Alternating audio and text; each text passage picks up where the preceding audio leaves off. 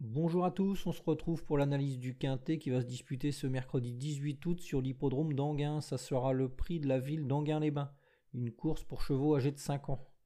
Dans cette épreuve, mon favori sera Gavroche Mazza, le numéro 13. C'est un pensionnaire de l'écurie de Fabrice Soulois qui est en pleine forme. Il vient de bien courir à plusieurs reprises. En dernier lieu, euh, il terminait deuxième euh, derrière le pensionnaire de la famille Abrivard, mais ce dernier a été disqualifié, il a hérité de la victoire après enquête. Euh, auparavant, il courait bien, toujours derrière un pensionnaire de la famille Abrivard, Gabi Devals, un cheval de qualité euh, qui n'est pas le premier venu. ce jour-là, euh, il faisait vraiment une belle ligne droite, il terminait pas loin de lui, donc bon, la ligne est, plutôt bonne. Bon, là, mercredi, il va se présenter sur un parcours à son entière convenance.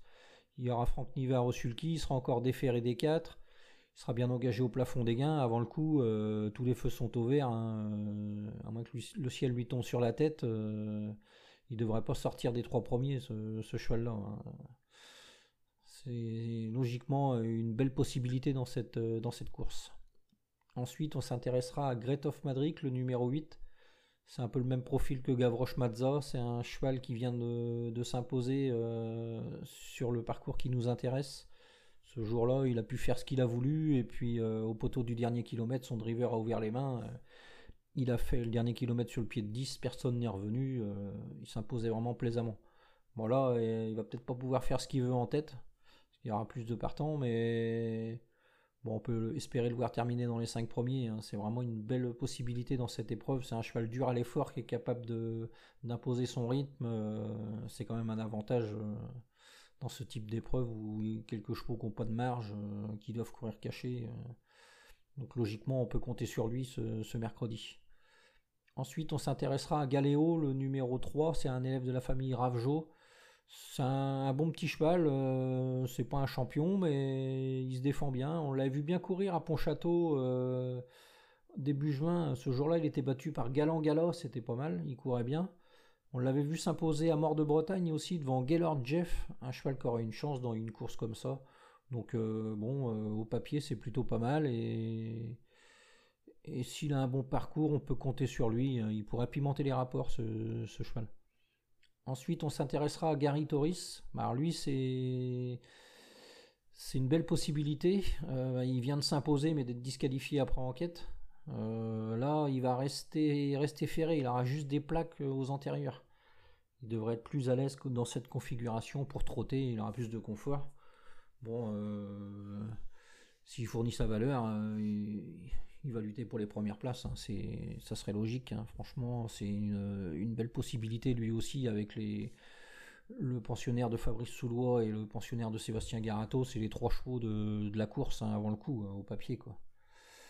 Ensuite, derrière ces quatre chevaux, euh, c'est plus touffu, mais il y a quelques femelles qui, qui pourraient tirer leur épingle du jeu. Ça sera le cas de Gloria Dobret. C'est une jument qui aime bien courir cachée, mais elle possède une bonne pointe de vitesse. Donc là, euh, mercredi, euh, il faudra un bon parcours, mais si c'est le cas, elle pourrait, venir ramasser des, chevaux fatigués. Ensuite, on s'intéressera à Jol de Latou et Gaïa d'Ocagne, ces deux juments qui sont indissociables au papier.